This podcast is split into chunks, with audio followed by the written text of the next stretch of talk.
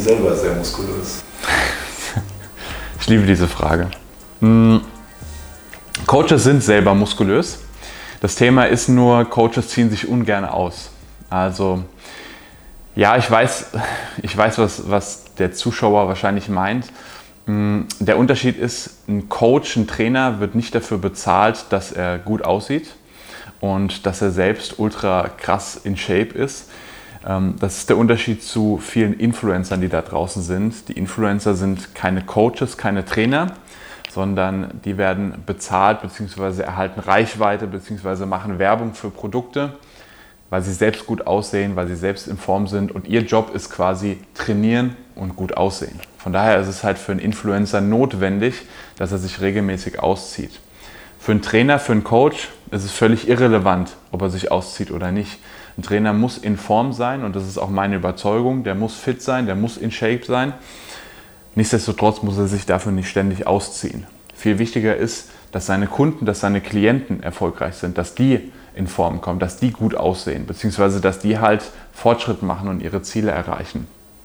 Und von daher ähm, ist es, finde ich, sogar für einen Trainer noch viel wichtiger, anstatt zu zeigen, dass er selbst super krass in Form ist, dass er zeigt, was seine Kunden für Ergebnisse, für Fortschritte haben. Und das ist noch deutlich aussagekräftiger. Das heißt nicht, dass ein Trainer dick sein darf oder dass er komplett außer Form sein darf. Das ist natürlich dann ein bisschen unglaubwürdig, wenn man das Ganze, was man selbst propagiert und den Leuten zeigt und sagt, nicht selbst lebt ähm, und selbst zu McDonald's rennt und selbst äh, super übergewichtig ist. Ähm, aber nichtsdestotrotz heißt es nicht, dass ein Trainer ständig hier das T-Shirt ausziehen muss und zeigen muss, wie toll er ist. Ja, kann man machen und viele Trainer machen das auch und das ist auch vollkommen in Ordnung. Aber man muss hier ganz klar sehen, die Aufgabe des Trainers ist es nicht, dass er selbst gut aussieht, sondern dass er seine Kunden und seine Klienten erfolgreich macht. Was wäre deiner Meinung nach ein gutes Frühstück für die Arbeit? Was sagst du zum Beispiel zu Vollkornbrot oder anderen Waren vom Bäcker? Also, ein gutes Frühstück für die Arbeit. Ich bin kein Fan von Weizen- und Getreideprodukten, insbesondere zum Frühstück. So der Klassiker, morgens zum Bäcker zu gehen und sich da irgendwie ein Brötchen zu holen, auch wenn es ein Vollkornbrot ist, ist nicht wirklich optimal. Auch kein Vollkornbrot. Warum? Weil das letztendlich den Blutzuckerspiegel zu stark und zu schnell in die Höhe treibt. Kleines Beispiel. Wir wissen, dass zwei Scheiben Vollkornbrot im Durchschnitt etwa so den Blutzucker so stark erhöhen wie sechs Esslöffel Industriezucker. Ja, ähm, das ist ein sehr krasses Beispiel. Das bedeutet, was unseren Blutzucker angeht, können wir genauso gut auch einfach sechs Esslöffel Zucker frühstücken. Auch wenn Vollkornbrot immer als sehr gesund deklariert wird und so dargestellt wird. Es ist es meistens nicht. Fun Fact ist sogar bei vielen Bäckern, die Vollkornbrot oder Vollkornbrötchen verkaufen, die ja meistens dann so eine etwas bräunliche Farbe haben im Vergleich zu Weißbrot. Diese bräunliche Farbe, die entsteht deshalb, weil der Bäcker Sirup zusätzlich hinzugibt. Oder nicht der Bäcker selbst, aber dort, wo es halt produziert wird.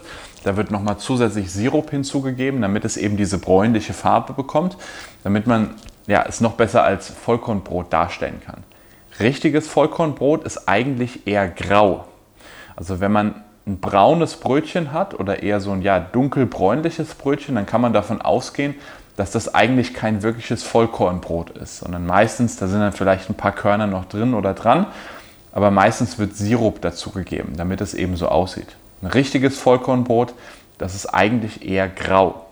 Nichtsdestotrotz auch wenn Vollkornbrot vielleicht die weniger schlechte Alternative ist, oder ja, die weniger schlimme Alternative im Vergleich zu normalem Weißbrot, fürs Frühstück ist es nicht optimal, weil wir unseren Blutzuckerspiegel extrem stark nach oben treiben. Das führt dazu, dass wir halt leichter zunehmen, leichter Fett einsetzen, dass unsere Bauchspeicheldrüse belastet wird, weil wir letztendlich viel Insulin produzieren müssen.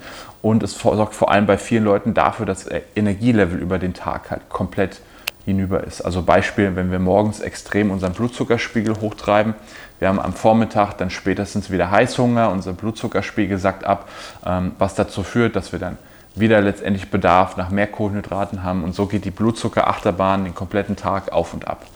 Ähm, von daher Weizen, Getreideprodukte insgesamt würde ich zum Frühstück eher vermeiden. Ich bin auch kein großer Fan von Gluten, ganz einfach, weil wir wissen, dass Gluten Entzündungen im Körper vermehrt ähm, oder verstärkt und der Körper Gluten eigentlich nicht wirklich verarbeiten kann. Gluten ist ein Klebeeiweiß und Klebeeiweiß kann man sich so vorstellen, es verklebt in Anführungszeichen den Darm. Also es reizt extrem stark den Magen-Darm-Trakt. Nährstoffe werden nicht mehr so gut aufgenommen und das ist alles Sachen, die wir vor allem nicht zum Frühstück wollen. Ähm, was eine deutlich bessere Alternative ist, was ich vielen Leuten empfehle, ist eher die Low Carb Variante zum Frühstück. Also ganz klar, wir brauchen Proteine und die kriegen wir halt durch kein Vollkornbrot und durch kein Weizenbrot, zumindest nicht die Proteine, die wir brauchen. Da eignet sich sowas wie Fisch, Fleisch oder Ei ähm, oder ein Proteinpräparat, Whey-Protein oder ähnliches. Und dann je nach Körpertyp entweder Fette, zum Teil aber auch Kohlenhydrate. Fette insbesondere für jemanden, der eben nicht so kohlenhydrattolerant ist, der vielleicht abnehmen möchte, der Körpergewicht, Körperfett reduzieren möchte, weil er länger satt ist, weil der Blutzuckerspiegel deutlich konstanter ist und weil er meistens dann auch ein besseres Energielevel über den Tag hat. Ähm, bei Sportlern und bei besonderen Körpertypen kann man darüber diskutieren, ob dann Kohlenhydrate sinnvoll sind. Sowas wie Haferflocken, aber dann mit sowas wie Whey-Protein zum Frühstück. Aber den meisten empfehle ich tatsächlich eher Fette und Proteine zum Frühstück zu konsumieren, weil der Blutzuckerspiegel deutlich konstanter ist, es hält länger satt, es hält das Energielevel aufrecht und wir bekommen deutlich mehr daraus als aus einem Weizen- oder Vollkornbrötchen. Ist 45 bis 50 Minuten Joggen gut für den Testosteronspiegel? Man kann sagen, ja, für die meisten wahrscheinlich schon. Warum? Nicht durch Joggen per se. Joggen wird oftmals auch aus den falschen Gründen angefangen. Viele fangen mit dem Joggen an, weil sie abnehmen möchten, weil sie Körperfett verlieren möchten. Abnehmen und Körperfett reduzieren tun wir aber nicht primär durch intensives Laufen oder ähnlichem, sondern A in der Küche, das heißt ein Sixpack entsteht in der Küche. Wir müssen zuallererst mal schauen, dass wir uns auch optimal ernähren für unser Ziel, wenn wir abnehmen möchten. Ähm, und dann das Thema Bewegung. Ja, da hilft es vielleicht, wenn wir joggen gehen, wenn wir zusätzlich Laufeinheiten machen. Aber als Trainingsform ist da für die meisten einfach Krafttraining deutlich sinnvoller, deutlich potenter. Ähm, wenn wir zu lange joggen und wenn wir zu lange intensives Ausdauertraining machen, dann senkt es bei vielen Leuten sogar den Testosteronspiegel. Also wenn wir jetzt sowas machen wie einen Marathon laufen oder für einen Marathon trainieren, dann müssen wir in Kauf nehmen, dass unser Testosteronspiegel ähm, temporär auch mal runtergeht. Warum? Weil das für den Körper eine extreme Belastung ist und er reagiert oftmals darauf, dass man oder dass der Testosteronspiegel runtergeht. Bei vielen Leuten, die fangen das Ganze auch an mit, ja, ich muss jetzt einen Marathon oder sowas laufen, die sowieso schon körperlich, geistig sehr stark gefordert sind, die sehr viel arbeiten, die vielleicht noch eine Familie haben, wo der Schlaf nicht optimal ist. Und wenn ich da jetzt noch sehr viel Joggen drauf packe, dann tut es dem Testosteronspiegel wirklich nichts Gutes. Bei 45 bis 60 Minuten haben wir allerdings den Vorteil, das ist eine Zeitspanne, wovon der Körper noch sehr gut regenerieren kann. Ähm, da haben wir ein recht gutes Verhältnis noch, also unser Cortisol-Level geht nicht ganz so hoch, ähm, weil die Zeitspanne einfach nicht so lang ist. Und wir haben den riesen Vorteil, dass man draußen an der frischen Luft ist und dass man vor allem ein bisschen Sonne abbekommt. Das ist nämlich was, was bei vielen dazu sorgt, dass der Testosteronspiegel sehr niedrig ist. Die sehen keine Sonne, die sehen kein Licht und die sehen auch vor allem keine Natur.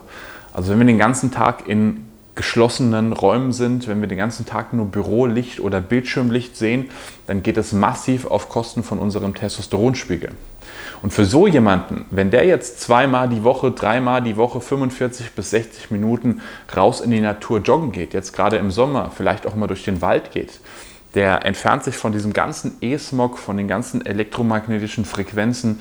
Der sieht auch ein bisschen Sonnenlicht, der tankt ein bisschen Vitamin D, der setzt seinem Körper Sonnenlicht aus und das tut dem Testosteronspiegel sehr, sehr gut. Nichtsdestotrotz sage ich auch immer, wenn es eine Trainingsform gibt, die wirklich den Testosteronspiegel am deutlichsten erhöht und am effektivsten erhöht, dann ist es Krafttraining und zum Teil hochintensives Intervalltraining, obwohl man da auch immer ein bisschen vorsichtig sein muss. Aber nichtsdestotrotz ist es eine super Möglichkeit, Sonne zu tanken, frische Luft zu tanken, Grün zu sehen, die Natur zu sehen, was bei vielen Leuten massiv den Testosteronspiegel erhöht. Bezüglich des Leitungswassers. Gibt es nicht große Unterschiede zwischen dem Leitungswasser in Deutschland und in der UK? Leitungswasser in Deutschland, ja im Vergleich zu UK, Da muss man sagen, das kam unter dem Video, meine ich, ähm, wo ich darüber gesprochen habe, dass Leitungswasser zu trinken nicht optimal ist für den Testosteronspiegel. Und da habe ich mich aus Studien bzw. Untersuchungen gestützt, die in den UK gemacht wurden, also in, den, in Großbritannien. Und da hat man eben festgestellt, dass teilweise im Leitungswasser noch Reste von der Antibabypille waren, von Antibiotika, teilweise sogar noch Kokainreste nachgewiesen werden konnten, was ich natürlich nicht den ganzen Tag übertrinken möchte. So, also da sind viele Dinge im Leitungswasser drin, die dem Körper wirklich nicht gut tun und die ich echt vermeiden möchte. Ob das jetzt in Deutschland so groß anders ist, Zumindest war das jetzt ein Beispiel, eine Untersuchung, die ich aus den UK gesehen habe, die ich jetzt noch nicht in Deutschland irgendwo gesehen habe. Falls jemand weiß oder sich auf irgendwelche Untersuchungen stützen kann, kann er gerne mal in die Kommentare schreiben. Ähm, nichtsdestotrotz, ähm, jeder, der mal einen Filter, einen Wasserfilter benutzt hat oder vielleicht einen Wasserfilter zu Hause hat, kann gerne mal in die Kommentare schreiben.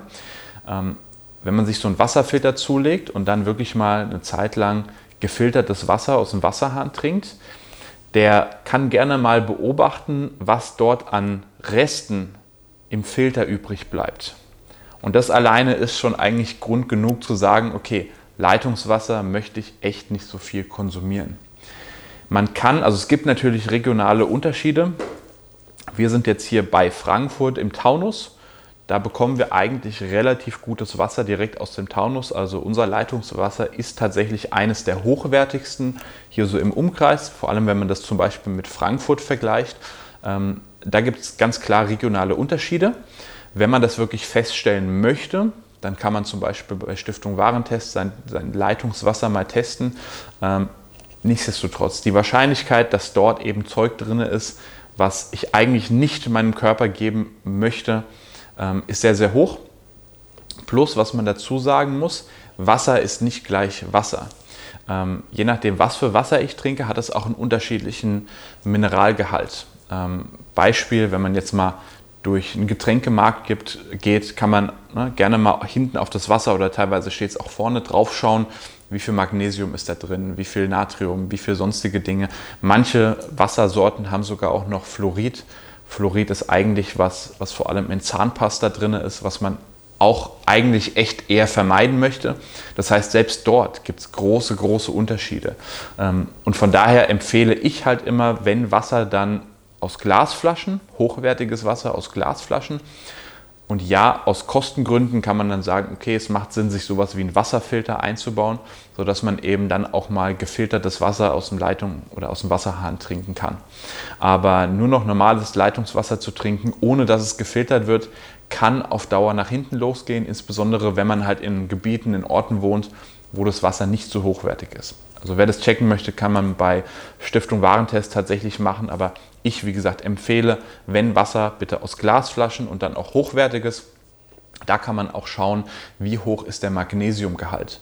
Ähm, und je höher der Magnesiumgehalt im Wasser ist, einfach mal mehrere Wassersorten vergleichen, umso besser ist es in der Regel. Das ist jetzt sehr weit gefasst, aber in der Regel ist das Wasser dann noch deutlich mineralhaltiger. Also das ist so ein Anhaltspunkt, wenn man Wasser kaufen geht, kann man einfach mal schauen, wie hoch ist der Magnesiumgehalt und je höher, ist es ein Indikator dafür, dass das Wasser relativ viel Mineralien hat und sehr hochwertig ist. Was hältst du vom 16-stündigen Intervallfasten? Fasten ist grundsätzlich eine Sache, die sehr gut und sehr gesund ist. Ich habe auch schon ein eigenes Video zum Fasten gemacht. Hintergrund ist der, wenn ich lange Zeit nichts esse, dann ist es so, dass der Körper eine sogenannte Autophagie betreibt. Das heißt letztendlich Zellrecycling. Also dem Körper fehlen die Nährstoffe, er bekommt keine Energie in Form von Zucker oder Fett. Also muss er in Anführungszeichen eine Lösung finden und muss irgendwie Energie bereitstellen. Und was er dann in dem Prozess macht, er verwertet alte Zellen wieder. Und deswegen dieses Zellrecycling. Und das steht eben im Zusammenhang mit ja, einer deutlich erhöhten Lebensspanne bzw. Langlebigkeit, hat aber auch zahlreiche gesundheitliche Benefits. Auch das Thema Blutzuckerspiegel, wenn ich halt länger nichts esse, dann passiert erstmal nichts mit dem Blutzuckerspiegel. Und von daher ist Fasten eigentlich eine sehr gute und gesunde Sache. Großes Problem allerdings, was ich sehe, wenn man auf regelmäßiger Basis dieses 16 zu 8 Fasten macht, wenn man das jetzt wirklich sieben Tage die Woche macht, dass man A, einen negativen Einfluss auf den Stoffwechsel hat. Und jeder, der Fasten schon längere Zeit betreibt, der wird es kennen. Am Anfang nimmt man vielleicht ein paar Kilos ab, aber spätestens nach einigen Wochen stellt sich der Stoffwechsel darauf ein und verbrennt einfach viel weniger. Bester Indikator dafür ist, man hat morgens überhaupt keinen Hunger mehr. Der Körper braucht nichts mehr, der Körper wird letztendlich ein bisschen ökonomischer. So, das bedeutet, wenn ich abnehmen möchte und ich fange deswegen jetzt ein 16 zu 8 Fasten an, hm, ist, funktioniert kurzfristig, ja, aber spätestens nach ein paar Tagen und Wochen stellt sich der Stoffwechsel irgendwann drauf ein. Das heißt, meine Stoffwechselaktivität geht runter in den Phasen, wo ich nichts esse und dann habe ich auch nichts gewonnen. Und das große Problem beim Fasten ist, und das sage ich auch immer wieder, wir essen nicht zu viel, wir essen zu wenig und insbesondere zu wenig Lebensmittel, zu wenig Nährstoffe. Das bedeutet, wenn wir jetzt noch unser Zeitfenster einschränken, in dem wir essen, also wenn wir es jetzt nicht schaffen, in 12, 14 oder 16 Stunden genug Nährstoffe, genug Mikronährstoffe zu uns zu nehmen, wie hoch ist die Wahrscheinlichkeit, dass wir das in 8 Stunden schaffen? Also bei den meisten sieht es dann so aus, sie frühstücken nichts, dann wird vielleicht eine Kleinigkeit zu Mittag gegessen, dann vielleicht nochmal eine Kleinigkeit zu Abend oder normal zu Abend gegessen. Das ist dann aber meistens auch nicht die Vitamin- und Mikronährstoffbombe, die wir eigentlich brauchen. Ähm, ohne jetzt zu weit auszuholen, aber wir wissen, dass Obst und Gemüse, aber auch andere Lebensmittel heutzutage nicht mehr den Mikronährstoffgehalt haben, den es eigentlich haben sollte. Eine Erdbeere heutzutage hat über oder im Vergleich zu Beispiel 1960 über 90% Verlust an Vitamin C. Das heißt, im Jahr 1960 hatte eine normale Erdbeere, die wir so kaufen können, noch ein Vielfaches an Vitamin C im Vergleich zu den heutigen Erdbeeren. Das heißt, wir müssen eigentlich noch mehr Gemüse, noch mehr, ja, zum Teil auch Obst, Beeren und Früchte essen, um auf unsere Mikronährstoffe zu kommen. Wenn wir jetzt allerdings noch weniger essen und unser Zeitfenster einschränken, nur noch acht Stunden am Tag essen, dann ist es noch schwerer, die ganzen Nährstoffe reinzubekommen. Das bedeutet, Fasten, ja, kann man mal machen. Ich empfehle es maximal dreimal pro Woche oder noch besser in Form von einem wirklich temporären Fasten, wo man mehrere Tage nichts isst. Da holt man letztendlich am meisten Autophagie raus. Ähm, das muss dann natürlich angeleitet werden. Da braucht man jemanden, der einem zeigt, wie das Ganze geht. Da sollte man nicht einfach aufhören zu essen, sondern das sollte man vernünftig vorbereiten. Man braucht auch die körperlichen Gegebenheiten, sonst ist es sehr gefährlich. Aber dann kann man sowas machen, dass man mal mehrere Tage am Stück nichts isst und dann langsam wieder einsteigt. Wie gesagt, auch hier braucht man einen Plan, wie man das Ganze umsetzt. Aber das sehe ich als eine sehr gesunde und sehr gute Sache. Allerdings auch nicht zum Abnehmen oder zum Körperfett reduzieren, sondern wirklich aufgrund der Gesundheit, aufgrund von ja, der Autophagie. Und bei vielen Leuten treibt es vor allem auch noch so ein bisschen das Energielevel nach vorne. 16 zu 8 Fasten würde ich eher vermeiden. Ich würde immer regelmäßig frühstücken und an maximal drei Tagen pro Woche sowas wie ein 16 zu 8 Fasten. Aber auch dann in diesen acht Stunden halt schauen, dass man mindestens seine drei festen Mahlzeiten drin hat und dass man die vor allem auch voll wirklich mit Mikro- und ja, Mikronährstoffen und Mineralien hat. Dass Multivitamine nicht so gut sind, weil ein paar Vitamine sich nicht miteinander vertragen. Multivitamine, ja. Die Aussage, dass wenn ich ein Multivitamin zu mir nehme, dass sich einige Vitamine und Nährstoffe dort drin nicht miteinander vertragen, bedeutet letztendlich, was er damit wahrscheinlich sagen möchte, ist, dass wenn ich verschiedene Vitamine gleichzeitig konsumiere, dass nicht alle gleich gut aufgenommen werden. Das ist Fakt, ja, allerdings für die Praxis, für die Umsetzung nicht relevant. Weil, wenn ich jetzt anfange und sage, okay, ich muss jetzt bestimmte Vitamine, Mikronährstoffe, alles so zuführen, dass sie sich nicht miteinander in Anführungszeichen in die Quere kommen, dann bin ich ja den ganzen Tag beschäftigt, Vitamine irgendwie über den Tag zu mir zu nehmen. Ähm, der Körper kriegt es schon hin, einen Großteil dieser Vitamine aufzunehmen und zu verstoffwechseln. Und deswegen in der Theorie ja, verschiedene Vitamine könnte man darüber diskutieren, ob man sie einzeln zuführt, aber es ist praktikabel, es ist nicht praktikabel, es ist in der Praxis nicht umsetzbar.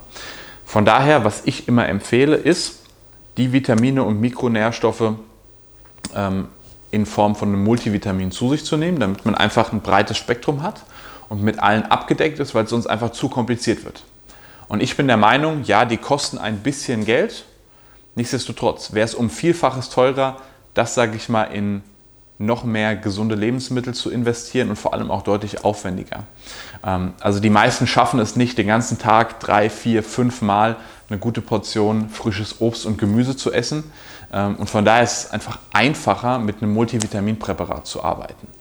Ich nehme da meistens, wie gesagt, ein Multivitamin, das ich auch jetzt schon mehrmals empfohlen habe, und das über dreimal am Tag, auch deutlich über der Verzehrempfehlung oder Dosierempfehlung.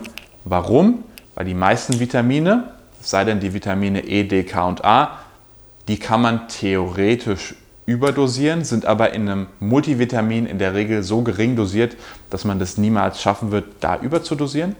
Und die restlichen Vitamine, also alle B-Vitamine, C und so weiter, die werden, wenn sie im Übermaß da sind, einfach ausgeschieden. Und ich habe lieber, mal krass ausgedrückt, ein bisschen teureren Urin, also lieber landet ein bisschen was in der Toilette, als dass mein Körper unterversorgt ist. Von daher am einfachsten, am praktikabelsten ist es einfach mit einem guten Multivitamin zu arbeiten. Wie gesagt, das, was ich persönlich empfehle und verwende, kann ich gerne mal in die Beschreibung packen. Ähm, da weiß ich, okay, dann bin ich abgedeckt und wenn ein bisschen was zu viel dabei ist, ist auch in Ordnung. Lieber ein bisschen teureren Urin, als dass mein Körper irgendwo Defizite hat. Deswegen ja, in der Theorie könnte ich ein Blutbild machen und könnte genau schauen, welche Vitamine fehlen mir wo und könnte dann genau das dosieren. Aber die Zeit, den Aufwand, den ich da wieder aufwende, ist halt einfach, ne, da kann ich einfach Multivitamin nehmen, gebe ein paar Euros mehr aus und so teuer ist es letztendlich auch nicht und weiß, dass ich halt komplett mit allen Vitaminen abgedeckt bin.